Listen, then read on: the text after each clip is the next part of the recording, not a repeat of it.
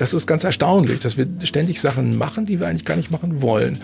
Und vielleicht hängt es auch damit zusammen, dass wir uns nicht klar darüber sind, was wir eigentlich machen wollen, wie wir arbeiten wollen, wie wir das hinkriegen wollen. UP Podcast Praxiswissen to go. Hallo, schön, dass du wieder UP Podcast hörst. Unser Jahr neigt sich dem Ende entgegen und da kann man ja mal zurückblicken und schauen, was von dem, was man sich für dieses Jahr vorgenommen hat, hat man eigentlich auch tatsächlich umgesetzt. Was ist liegen geblieben und warum? Und genau darum geht es dieses Mal hier bei uns. OP-Herausgeber Ralf Buchner und Buchner Prozess- und Projektmanagerin Angelika Schulz sprechen heute über Jahreszielplanung. Viel Spaß! Hallo und herzlich willkommen. Ich bin Ralf Buchner und begrüße euch herzlich. Und heute freue ich mich, dass meine Kollegin Angelika zu mir gestoßen ist. Hallo Angelika. Hallo Ralf.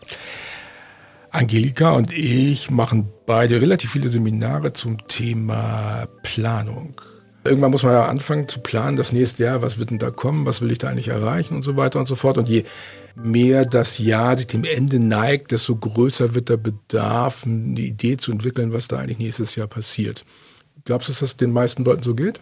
Ich glaube einigen schon, ähm, aber anderen auch nicht. Da gibt es ja diesen Spruch mit Gott und den Plänen. Kennst du den? Nee.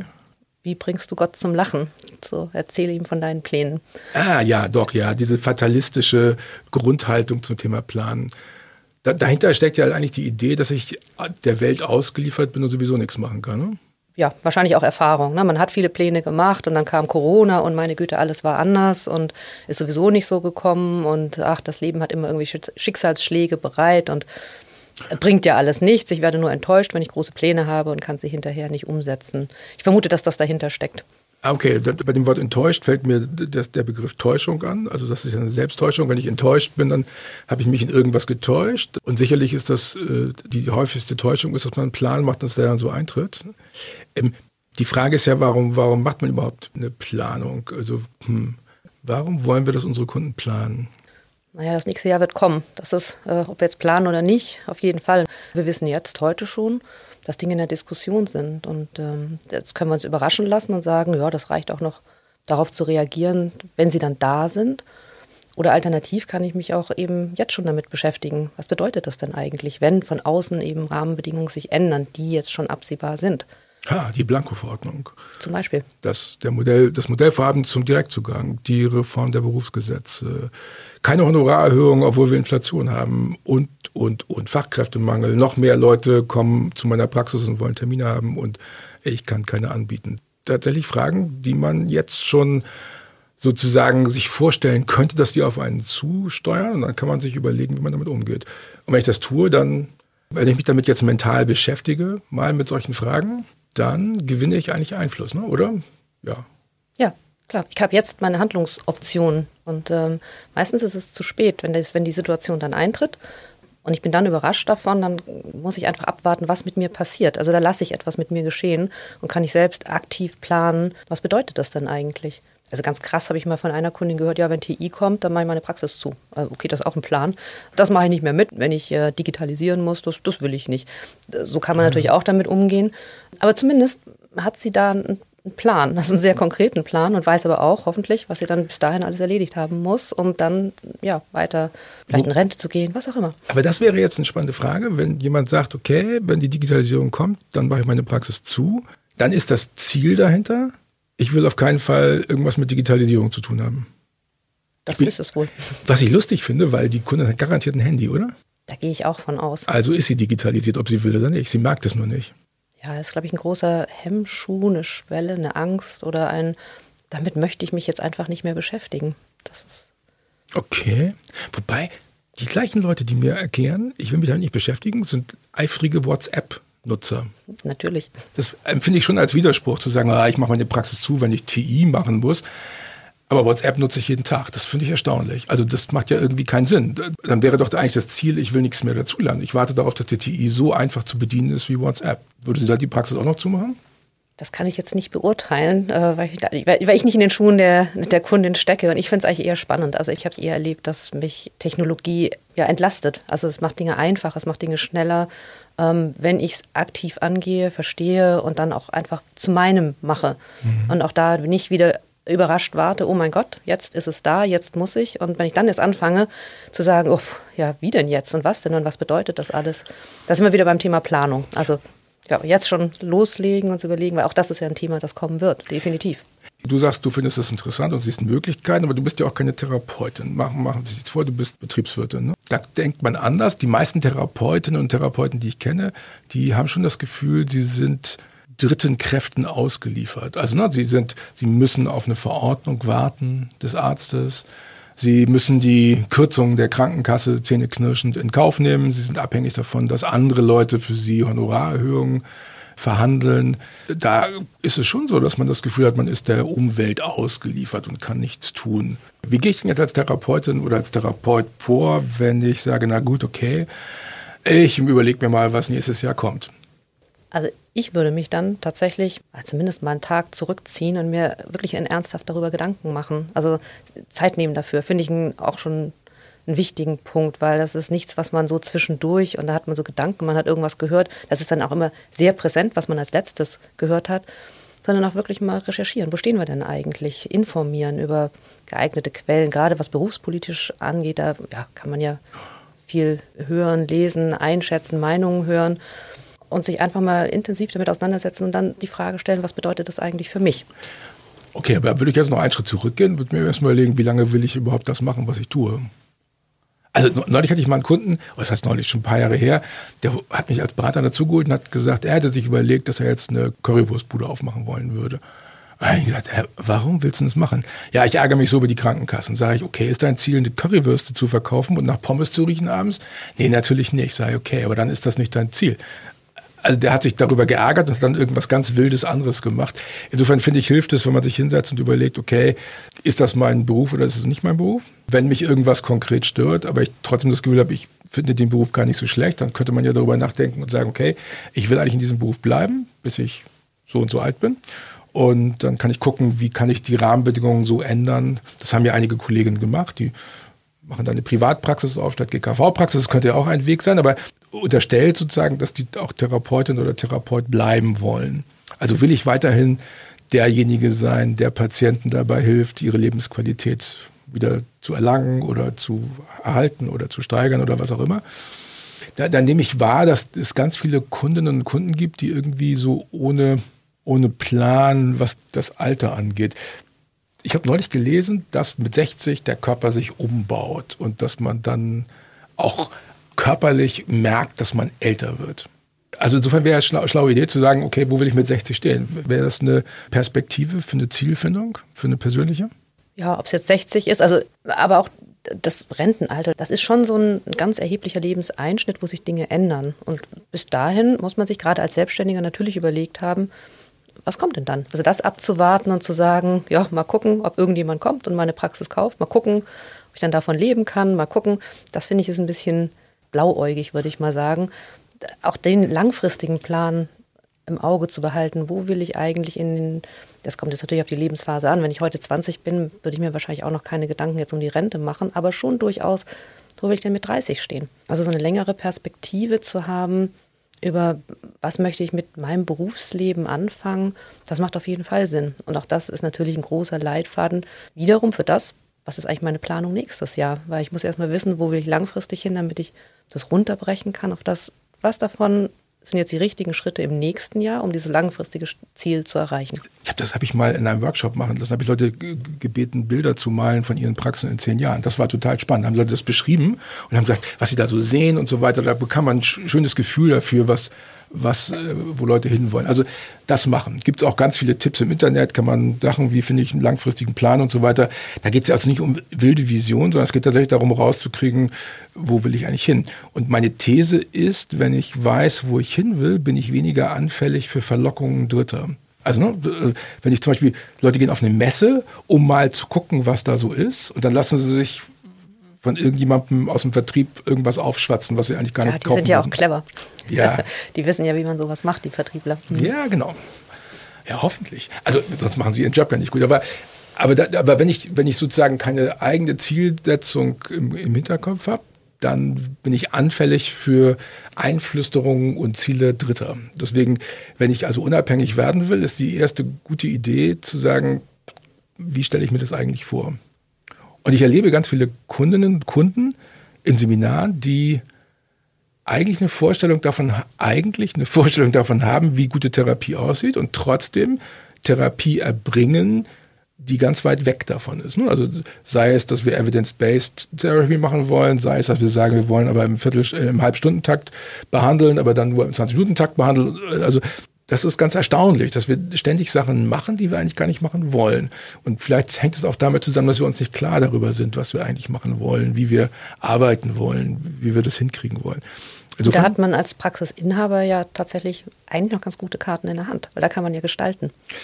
Ja, aber es ist so einfach, eine Praxis aufzumachen, dass es Leute gibt, die Praxen aufmachen, ohne dass sie einen Plan haben, wo sie in zehn Jahren damit sein wollen. Das ist die Voraussetzung dafür. Ja. Aber sie haben zumindest die Möglichkeit, dann zu sagen, in meiner Praxis möchte ich das aber evidence-based. Das ist für mich wichtig. Also da stehe ich hinter und ich setze das jetzt auch um. Ja, es ist schwierig. Also es sind immer wieder Hindernisse und es gibt andere Dinge und man kann seine Praxis auch anders führen. Und aber wenn man den Plan nicht hat, da sind wir wieder beim Plan und mhm. langfristig und was habe ich jetzt eigentlich vor, dann könnte man sich ja auch fürs nächste Jahr mal die ersten Schritte vornehmen. Also wenn ich mich jetzt mit meiner Flasche Wein am Abend und taglang zurückgezogen habe und mir meine Pläne gemacht habe, wie es denn sein soll, dann kann ich mir ja ganz konkret überlegen, auch auf die wirklich runter, was heißt das jetzt eigentlich? Wie komme ich denn dahin? Was sind denn jetzt die Schritte, um meinen Plan so zu erreichen, wie ich es mir vorstelle, dass das in die Richtung läuft, in die ich auch gehen möchte? Mhm.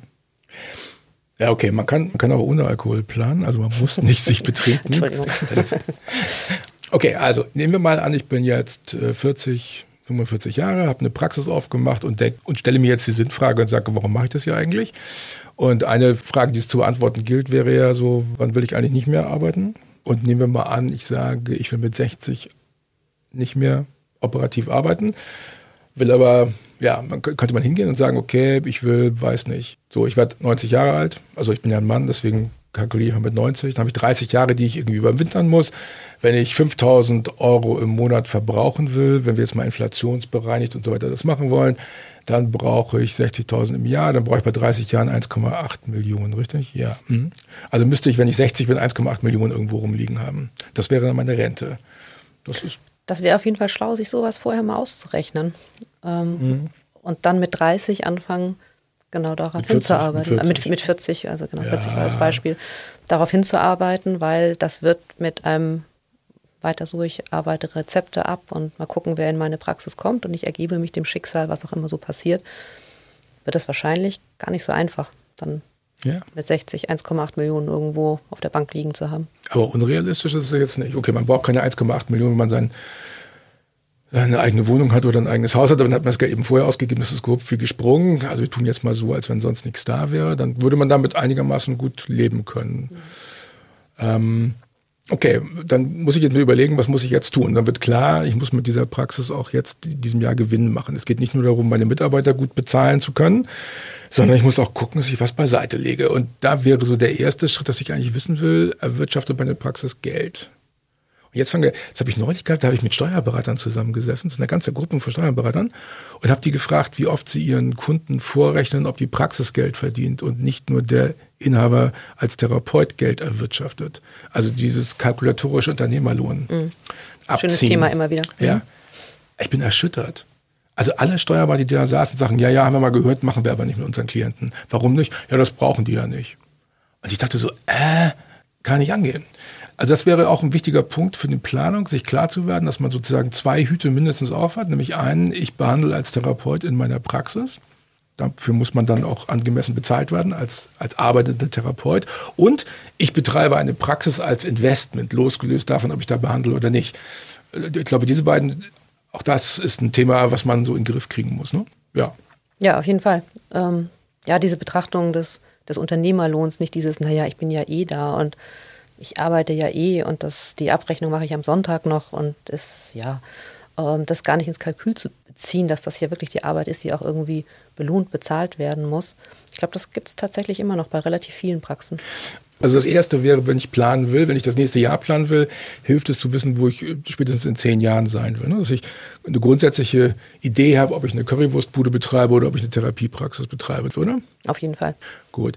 Dann kann man sich darüber klar werden, will ich in meiner Therapiepraxis selbst therapieren oder will ich die Therapiepraxis betreiben als Investment oder will ich vielleicht beides machen? Auch sowas hilft so auf der Langfristperspektive sich anzugucken. Ja, genau. Wenn ich eigentlich selber gar nicht so viel therapieren will, kann ich auch sagen, okay, aber eigentlich habe ich das, finde ich das toll und ich gucke mal, ob ich nicht noch mal ein paar mehr Praxen habe, die ich dann in Summe gut voranbringe, weil ich vielleicht auch eine gute Führungskraft bin oder ich vermute ja, dass es mehr Leute gibt, die sagen, ah, eigentlich würde ich nur gerne therapieren und ich finde diesen Verwaltungskäse blöd. Aber auch das wäre ja, wenn man, das, wenn man sich darüber klar geworden ist, wäre etwas, was man planerisch gestalten könnte.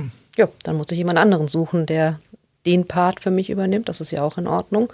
Und dann fokussiere ich aufs Therapieren. Dann muss ich nur jemanden haben, der das wirklich richtig gut macht dass am Ende mein Investment, das bleibt ja trotzdem meine Praxis, sich immer noch lohnt. Und damit das auch klar ist, das ist alles richtig. Also egal, ob man sagt, ich will mich selbst verwirklichen als Therapeutin und wie viel Geld ich verdiene, ist mir völlig egal. Oder ob man sagt, hey, mir geht es darum, möglichst viel Kohle zu machen und mir ist die Therapie völlig egal. Und alles, was dazwischen ist, alles ist richtig. Ich glaube, das ist ganz wichtig, dass man sich auch klar macht darüber, dass egal welches Ziel man verfolgt, das immer richtig ist. Also ich glaube nicht, dass Leute sich so per se falsche Ziele aussuchen können, sondern ich glaube, man sollte sich darüber klar werden, wo möchte man gerne hin, wo schlägt mein Herz und dann das auch umsetzen. Ja, das kann auch die Currywurstbude sein, wäre ein bisschen schade, aber auch das ist. Okay, alles klar. Also, das ist auch etwas, was meine Mitarbeiterinnen und Mitarbeiter von mir erwarten, dass ich als Chefin, als Chef mir darüber klar bin, wo ich eigentlich hin will. Und ich erlebe ganz viele Praxisplanungen, die daran scheitern, dass die Chefin oder der Chef nicht weiß, wo er selbst hin will. Dann klappt es auch mit der Praxisplanung nicht so richtig. Ne? Dann, wie soll ich dann Entscheidungen in der Praxis treffen, wenn ich nicht weiß, wo ich hin will? Das wird dann schwierig. Oder die Entscheidung anderen überlassen, die womöglich in eine andere Richtung marschieren. Mhm. Und ich dann immer gegen ankämpfe und dann irgendwelche Streitigkeiten habe. Also selbst Klarheit schaffen ist das A und O. Früher haben wir den, unseren, unseren Kundinnen und Kunden so Fragebögen gegeben. Man so, das gibt es auch im, im, Internet tausendweise. Wo willst du in zehn Jahren stehen und so weiter und so fort. Oder das ist ja kein Hexenwerk, das ist ja relativ einfach zu machen. Wichtig dabei ist auch, glaube ich, nochmal klar zu machen, wenn ich mir heute vornehme, wo ich in zehn Jahren sein will, dann muss ich in zehn Jahren keineswegs da unbedingt ankommen, sondern man kann Ziele auch verändern. Man kann sagen, im Laufe der Zeit entwickle ich irgendwelche Muster, wo ich feststelle, oh, meine Interessen verlagern sich oder so weiter. Aber das immer wieder zu checken und immer wieder zu überlegen, wo werde ich in den nächsten zehn Jahren sein? Und wenn ich das in fünf Jahren mache, komme ich sicherlich zu einem anderen Ergebnis, weil dann die der, der Horizont sich ja auch ändert, dass man sowas einfach im Kopf behält, dass man merkt, okay, ähm, ich arbeite nicht ins kurzfristige Nirvana, weil dann bin ich anderen Leuten ausgesetzt, sondern ich arbeite in meinen eigenen Planungshorizont, wie lang er auch immer sein möge. Genau, da kommen ja auch Dinge dazwischen dann tatsächlich. Ähm, das kann entweder bedeuten, dass man einen anderen Weg zum Ziel ergreifen muss, weil Dinge früher kommen, anders kommen, gar nicht kommen. Oder gegebenenfalls eben auch, dass sich das Ziel vielleicht ändert. Das können dann ganz persönliche Dinge sein, die einfach ganz anders eingetreten sind, als man sich das gedacht hat. Ja, kann passieren. Dann Krankheiten, muss man das Ziel, Scheidung, genau. Pleiten, was auch immer. Genau, und da muss ich halt dann, dann kann es durchaus sein, dass meine Perspektive sich völlig ändert, ich ein, ein anderes Ziel. Aber es wird selten so sein, dass man das dann komplett in die andere Richtung macht. Auch das ist dann eine bewusste Entscheidung und ich schlage dann auch wieder einen anderen Weg ein. Es ist alles besser, als ich habe gar keinen Plan und äh, folge einfach ja dem, dem Wanderer irgendwo hin und er weiß faktisch nicht, wo, wo das Ende von der ganzen Reise nur sein kann und ob er die richtigen Klamotten dafür mit hat. Das ist vielleicht wichtig, wenn ich das Gefühl habe, ich bin fremdbestimmt, viel fremdbestimmt, dann ist Planung ein guter Weg, eine gute Methode, um mehr Selbstbestimmung zu erreichen. Also wenn ich, wenn ich sozusagen ins nächste Jahr rein schlittere und dann kommen meine Mitarbeiter auf mich zu und sagen, oh, da will es einen Brückentag, da will ich gerne frei nehmen, können wir die Praxis nicht zumachen und die initiieren solche Sachen, dann bin ich auch wieder fremdbestimmt, sogar meiner eigenen Praxis. Insofern ist es schlau, sich einmal hinzusetzen, das Jahr mal mental so durchzugehen, zu sagen, okay, wann werde ich Urlaub machen? Wann sind eigentlich Schulferien bei mir? Also man kann so ein ganzes Jahr einfach mal durchgehen, auf dem Kalender, einfach eintragen, wo ist es? Wann wollen wir was machen? Wann, wann findet einfach was statt? Wenn man das macht, also ich weiß nicht, wie dir das geht, aber wenn ich sowas mache, da habe ich das Gefühl, oh ja, ich kriege das ja in den Griff. Einfach nur, weil ich hingucke. Gar nicht, weil ich irgendwelche Entscheidungen treffe, sondern weil ich einfach nur gucke, was ist. Und dieses Hingucken, was ist, gibt mir schon ähm, mehr Halt bei der Planung. Habe ich das Gefühl, okay, ich habe Einfluss darauf, weil ich antizipieren kann, was da passieren wird. Ja, und ich kann auch Prioritäten setzen. Ne? Wenn ich dann, weiß ich nicht, drei, vier Dinge vorhabe im nächsten Jahr, die ich erreichen will, dann kann man jetzt sagen, ich mache das alles im Januar und werde dann im Januar krachend scheitern und bin schon ganz frustriert und mache den Rest des Jahres eigentlich lieber nichts mehr. Oder ich überlege mir, okay, was ist denn das Wichtigste jetzt und was mache ich jetzt wirklich im Januar? Was baut vielleicht aufeinander auf? Also wenn ich jetzt sage, okay, ich gehe nächstes Jahr dieses Thema Digitalisierung, was auch immer an, wann mache ich das denn eigentlich? Soll das jetzt gleich im Januar sein oder ist da in der Praxis immer ganz viel los? Ist das vielleicht ein anderer Zeitpunkt, der viel besser ist? Oder ich melde mich mal zu einer Fortbildung an oder was auch immer. Ähm, dann kriege ich da Struktur rein und Halt und eben auch, wie gesagt, die Priorisierung, dass nicht alles dann gleich groß ist und der Berg, der verteilt sich dann auch. Also so einen mhm. großen Berg vor sich herzuschieben, das ist für mich immer so ein Problem. Ich denke, oje, oje, das muss noch und jenes muss noch und oh Gott, oh Gott, oh Gott, oh Gott, wann soll das denn alles? Und ähm, wenn man dann sagt, na gut, das jetzt nicht, das machen wir einfach später, das hilft auch. Das ist ja damit nicht weg.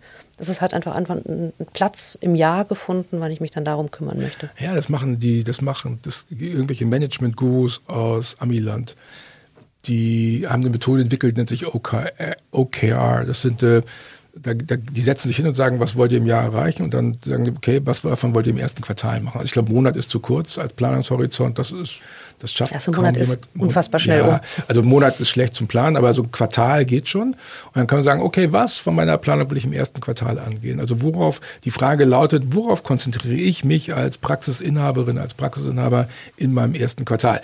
Dieses Fokussieren, was ist mein Metathema? Also natürlich muss ich meine Praxis führen, natürlich muss ich Abrechnungen machen, dieser ganze operative Kram, der läuft, logisch.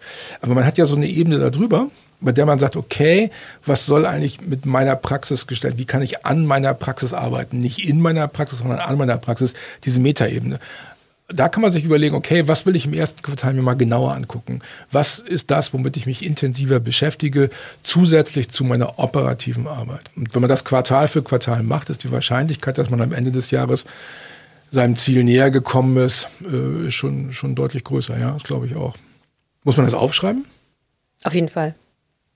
Also ich muss das aufschreiben. Echt, ja. ja. ja. das stimmt schon. Sonst landet man so, also ich glaube, man muss sozusagen eine Praxisplanung, also so eine kurzfristige für ein Jahr, muss man unterscheiden von den Vorsätzen, die man sich kurz vor Silvester so macht. Kennst du das? Also, wie viele Vorsätze von Silvester hast du schon gerissen? Oh, reden wir nicht drüber.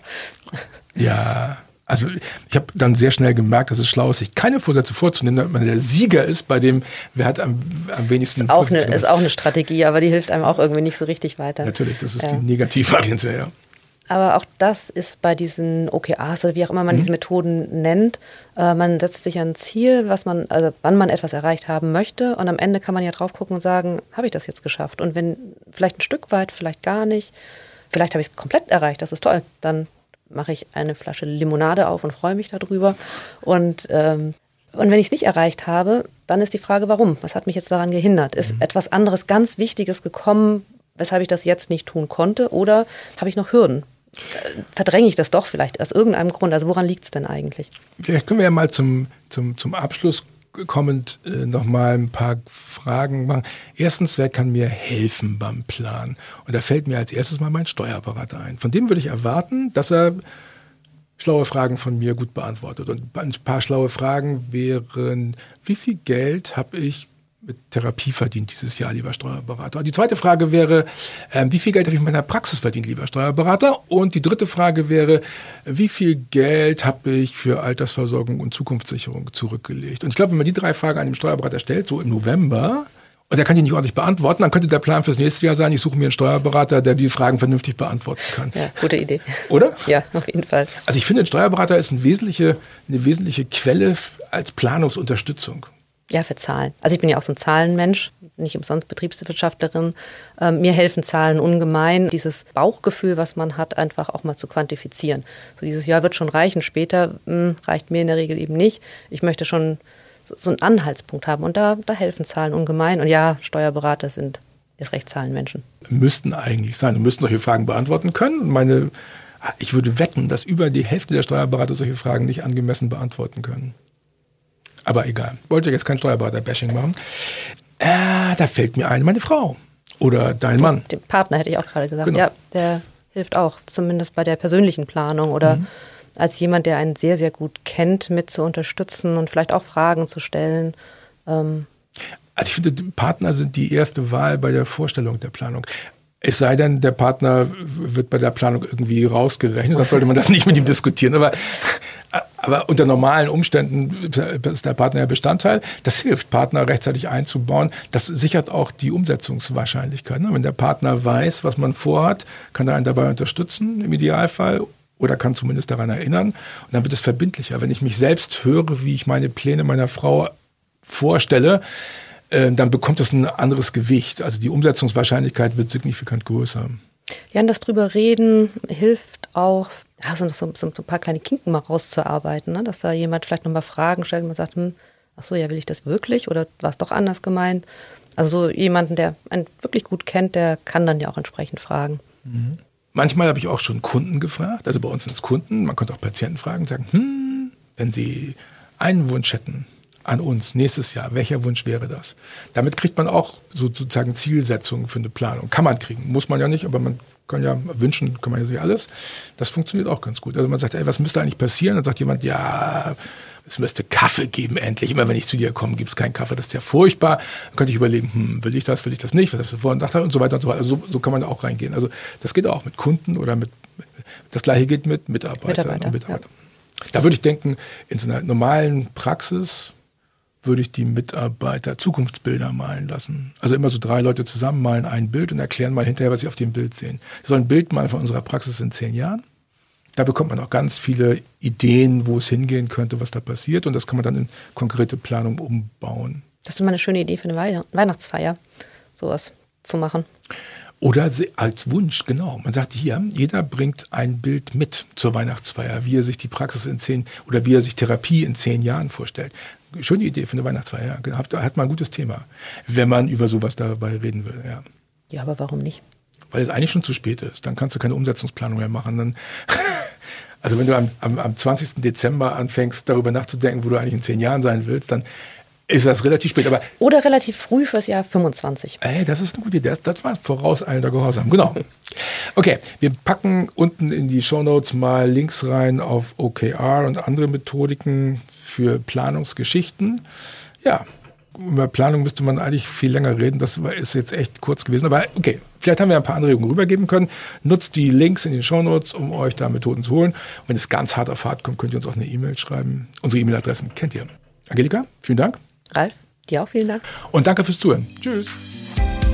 Das war UP Podcast, der Podcast rund um Therapie und Praxis. Wir sprechen hier über Praxismanagement, Praxisalltag, über Teamführung und über Fragen zur Zukunft der Heilmitteltherapie. Immer donnerstags kannst du eine neue Folge hören, dort wo du deine Podcasts am liebsten hörst.